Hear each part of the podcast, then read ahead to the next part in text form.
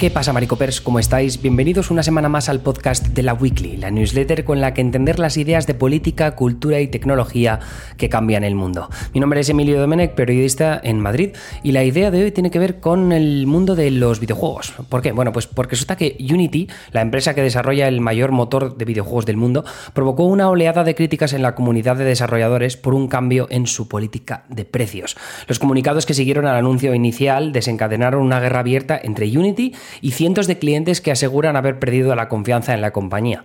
La controversia, y esto es lo importante, podría suponer un antes y un después trascendental en la industria del videojuego, una que desde hace años define el futuro del entretenimiento. Pero vamos a poner la cosa en contexto, ¿no? Eh, Unity, ¿qué es? Unity es una compañía tecnológica que desarrolla el motor de videojuegos del mismo nombre. Un motor gráfico como el de Unity es clave para estudios de videojuegos que no quieren invertir dinero en crear el suyo propio desde la base. Algunos desarrolladores como Naughty Dog, ¿no? los de Uncharted o el de Last of Us, sí se lo pueden permitir, ¿no? Construir ese motor gráfico de videojuegos desde el inicio. Pero cada vez es más habitual que los estudios opten por motores de terceros como Unity. Al fin y al cabo, y esto lo decía Ben Thompson en su newsletter Strategy, que está muy guay, es una forma de dedicar más recursos a la parte del videojuego que después marcará la diferencia. La historia, el estilo, la forma de juego, el llamado gameplay.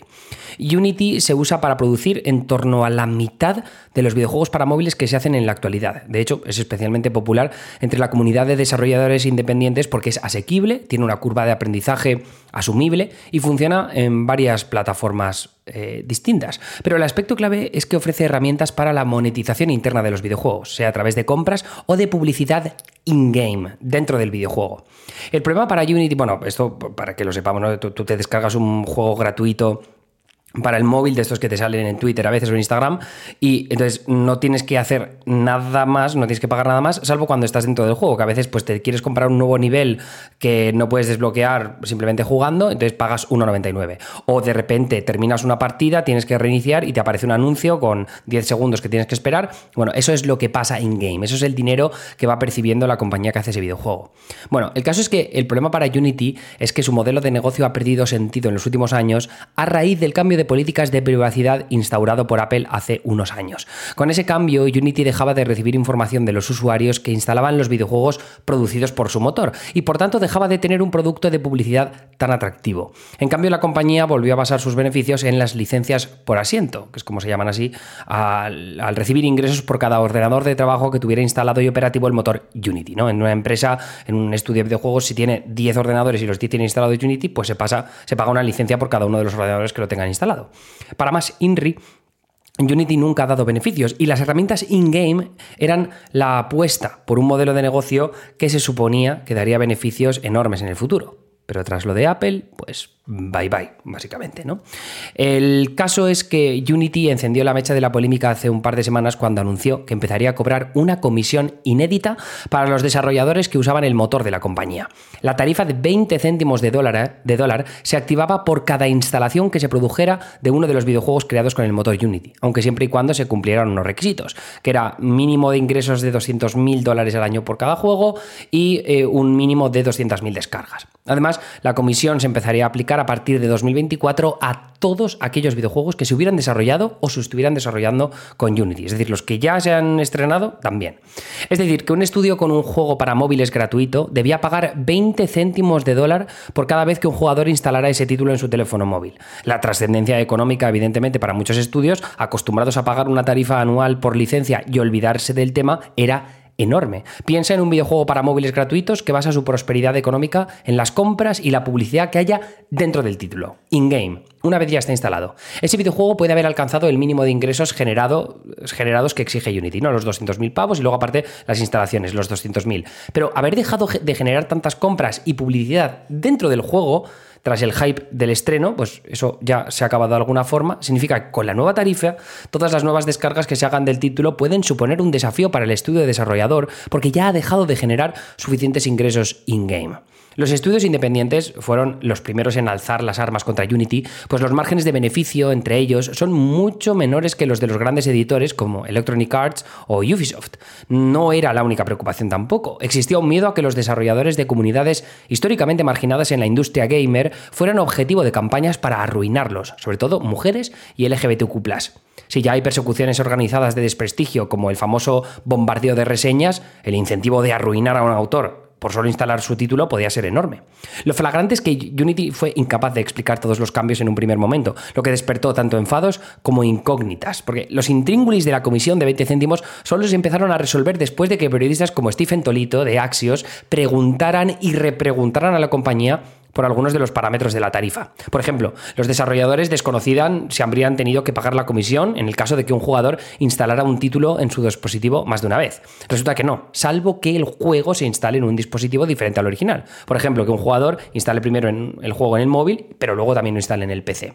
Lo cierto es que la comisión no dista en, exceso de algo que ya incluye en su política de precios Unreal Engine, que es el otro gran motor de videojuegos de la industria y el rival directo de Unity. Pero hay dos diferencias determinantes. Una, la comisión de Unity es más perjudicial para los modelos de negocio habituales en títulos gratuitos desarrollados para móviles, que debían pagar una tarifa por instalación incluso antes de generar ningún beneficio in-game.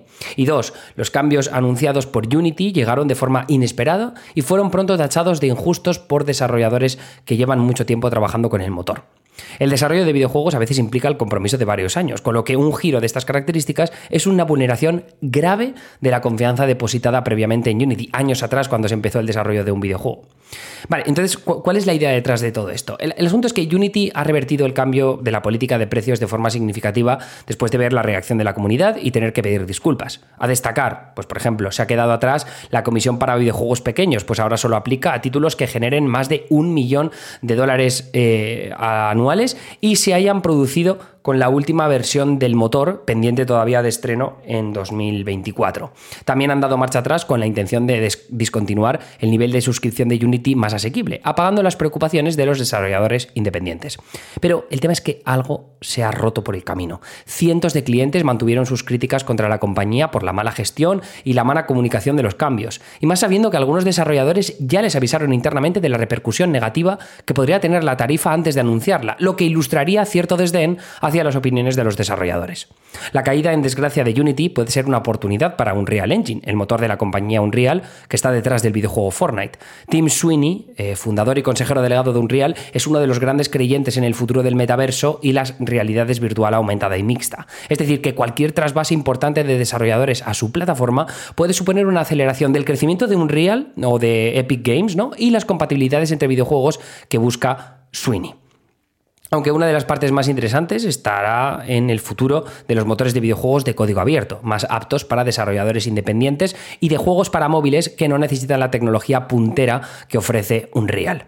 Algunos desarrolladores han estado donando cientos de miles de dólares a motores de código abierto para mejorar sus perspectivas de futuro y posibilitar la mudanza a esos mismos. Motores como Godot o FNA podrán, podrían lograr convertirse en alternativas viables bajo las que opere una comunidad de desarrolladores que se apoye y ayude como lleva años ocurriendo con Unity.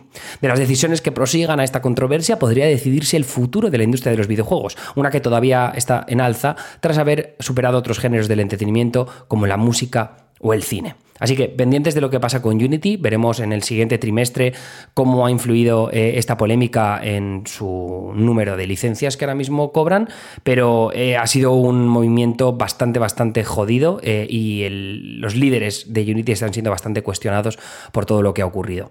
Y luego, por la sección que a veces hacemos de, de cosas que vemos o que nos encontramos, quería hablaros de un evento en el que estuve hace un par de semanas con Audible, la plataforma de audiolibros y podcast porque estuve escuchando unos audiolibros del autor de contenido inspiracional José Montañez a raíz de esta presentación, ¿no? que me invitaron a la Sierra de Madrid. La verdad es que estuvo muy guay. Estuvimos comiendo muy rico y nos hicieron así como cosas, eh, eh, clases de meditación, escuchar. Había como una cosa que se llamaba baño sonoro, que era una cosa como muy espectacular, que te ponías con los ojos cerrados y había un tío tocando instrumentos rarísimos.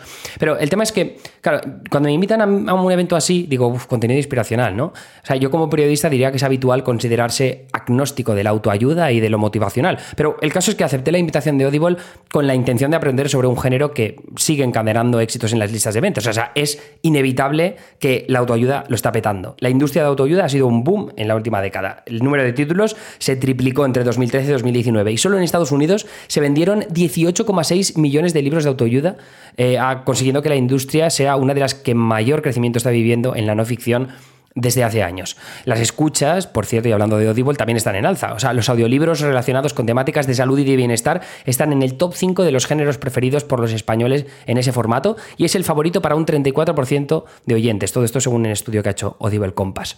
Luego también he estado mirando, eh, hay un análisis de Cambridge University Press de 2018 que estuvo mirando los estudios que se han realizado sobre libros de autoayuda y asegura que sea literatura es más efectiva a la hora de ayudarnos a aprender nuevas habilidades vitales como la resolución de problemas, eh, la limpieza y esta maricondo, o la seguridad en uno mismo. Bien, pues el caso es que escuchando los audiolibros en la cita con Audible me siguió costando dejar atrás mi agnosticismo con el género, ¿no? Pero es verdad que sí que entendí algo mejor el éxito entre tantos oyentes que pueden aprovechar viajes en coche o paseos para adentrarse en ese mundo a través del audio, ¿no? O sea, no tanto como voy a invertir ahora para leerme un libro cuando estoy en casa, sino, mira, ahora que tengo un rato voy a dejar que alguien me hable y me cuenta cómo gestionar un poco mejor pues, mis emociones o mi forma de, de mirar la vida, de cómo tomo decisiones vitales, lo que sea, ¿no?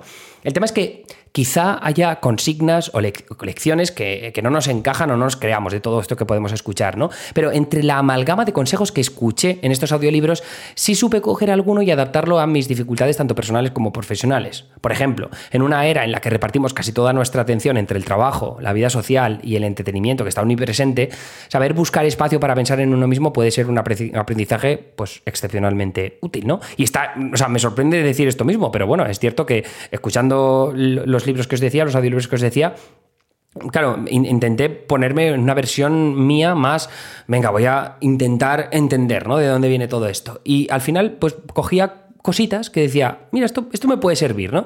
Esto lo descarto, pero esta otra cosa, pues eh, voy a intentar aplicarla. Y, eh, eso he hecho. Estas semanas he aplicado parte de, lo que he aprendido en esas escuchas. Por ejemplo, me he comprado una agenda para ordenar mi calendario profesional. Es una agenda de estas muy chulas de Moleskine, roja, ¿no? Eh, por fuera, que tiene un tacto así como muy guay.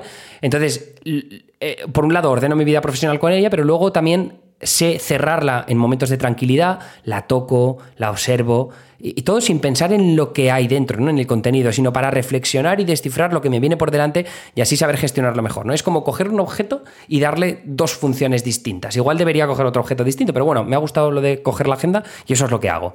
Y el caso es que me está funcionando. Estoy tomándome más tiempo para pensar en cosas que me están a punto de llegar y, y pues gestionarlas y tomar decisiones sobre ella, sobre si quiero hacer esto, si no me apetece, eh, dejo de, ponerme mucha carga en la mochila, ¿no? que es algo que eh, suelo equivocarme bastante a lo largo de estos últimos, me, he equivocado bastante en los últimos años, así que mm, me, ha ido bastante guay en estas últimas semanas, debo admitir. Entonces, nada, os tenéis ahí enlaces por si queréis pegarle una oportunidad a los audiolibros. Eh, pero esas son mis conclusiones después de haber intentado abrazar este género que no habría tocado ni con un palo hace, hace tiempo. Anyways, eso es todo por mi parte. Muchas gracias por estar al otro lado. Si queréis eh, escuchar más entregas de este tipo o leerlas en la newsletter, que sepáis que lo podéis hacer a través de la Weekly Premium, esa suscripción mensual o anual que tenéis por 5, por 50 euros, 5 euros al mes o 50 euros al año. Y además, pues esta semana tenemos artículos muy interesantes preparados tanto por mi parte como por parte de mis compañeros Anita Pereira y Bosco Bárcena. Os envío un abrazo muy fuerte, que vaya todo genial y hasta el próximo podcast. Adiós.